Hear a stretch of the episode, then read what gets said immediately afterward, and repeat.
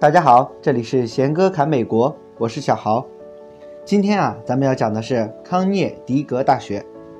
这是一所美国著名、世界顶尖的公立研究型大学。这个学校啊，创立于1881年，位于被誉为世界保险之都的美国康涅狄格州。这个州啊，被评为美国最富有和安全的州之一。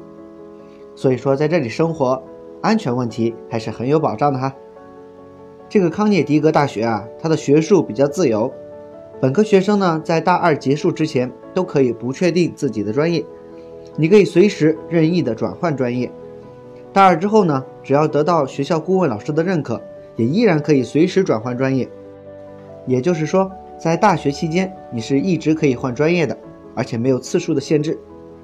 学校里平均每人换专业的次数啊，差不多是三次左右。由此可见，康涅狄格大学的学术自由度还是很高的。而且啊，对于十八岁左右的大家来说，很多人并不知道自己真的对什么东西感兴趣，又或者现在有兴趣或者是感兴趣的学科，可是过两年又发现不感兴趣了。所以说啊，自由转换专业的政策，使得大家可以多多探索不同学科的课程，用一两年时间慢慢感受自己的兴趣，再做决定。另外啊，康涅狄格大学的各个专业也很少采取强制选修，除了每个专业基础课程是必修之外，高级课程的自由度还是很大的。大家可以在每个专业里啊，进一步选择自己感兴趣的方面进行学习。学校里呢，还有 Writing Center，帮你改 paper 的部门等等。这些啊，都是能更好的帮助你学习和融合进美国的地方。平时学习的时候呢，可以在宿舍里面，也可以到图书馆去。宿舍里每一层都有一个休息室，至少能满足十个人左右在这学习。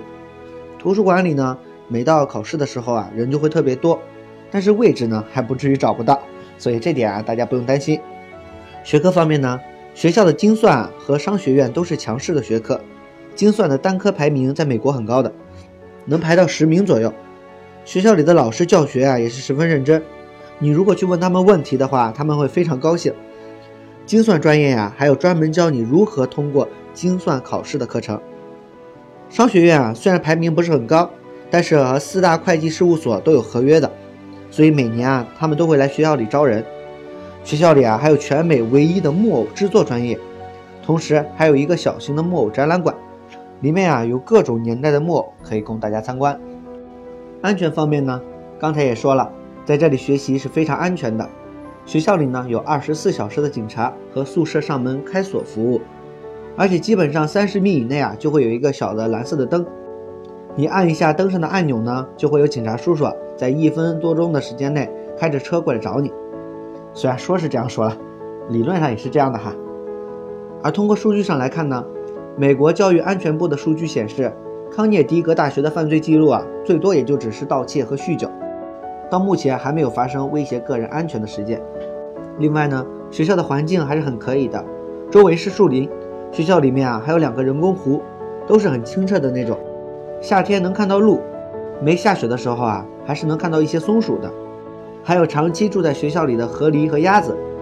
学校呢还有自己的农场，早上的时候啊，看到奶牛之类的动物在学校农场旁边的草地上吃草。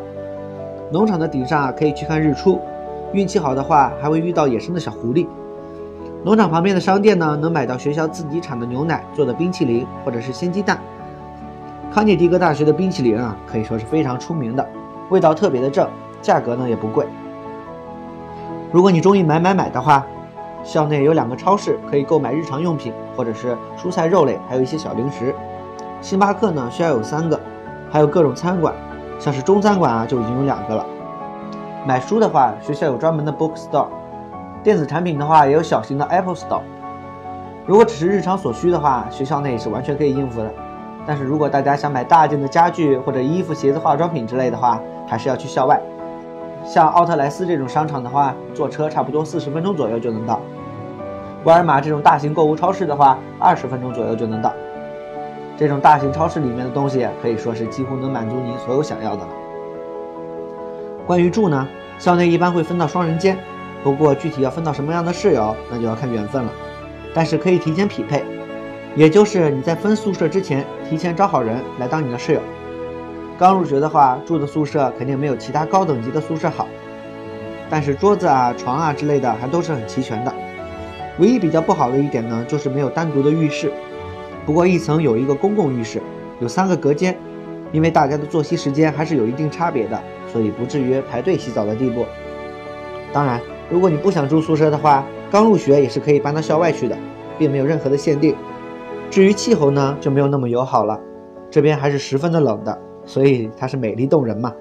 夏短冬长，一年里面啊有半年时间都在下雪，春秋季呢基本就没有了，早晚的温差也挺大的，所以下大雪的时候啊有时候会停课。不过学校会提前发邮件通知学生。对生活来说的话，倒没有什么太大的影响。学校里面啊哪儿都有暖气，而且二十四小时供应，热水也是。所以，即使冬天很长，也能温暖过冬。在社团方面，学校有七百多个社团，每年刚开学会有社团招生，整整一条街全是各种社团招生的现象，特别的热闹。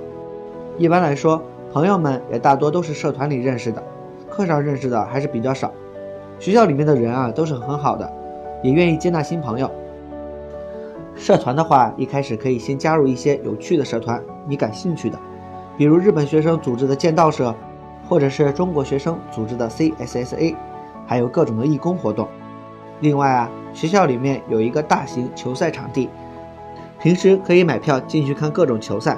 还有健身房，有两层楼，里面有游泳池，而且计划在建的还有一个新的健身房。学校外啊，有滑雪场和六旗游乐场，还有冒险公园。如果想去滑雪场滑雪的话，坐车差不多半个小时就能到。六旗游乐场里面有二十多台各种各样的过山车，一趟下来可以说真的是身心舒畅了。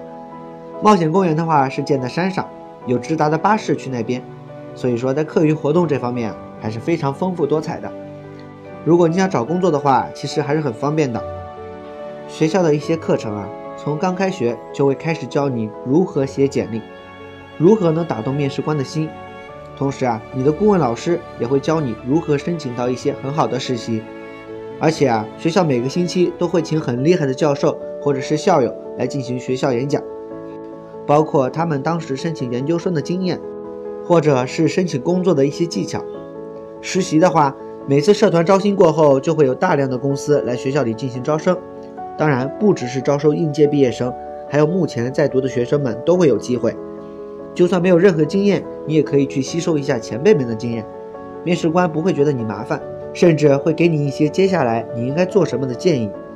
目前学校的资源还是很广的，和各大公司都有合约，所以每年的毕业生就业率啊也是非常可观的。尤其啊，学校里还有不少和中国、德国、英国等国家的海外学习和实习项目，研究的资源项目也是很不少的，所以说就业这方面也是不用担心的。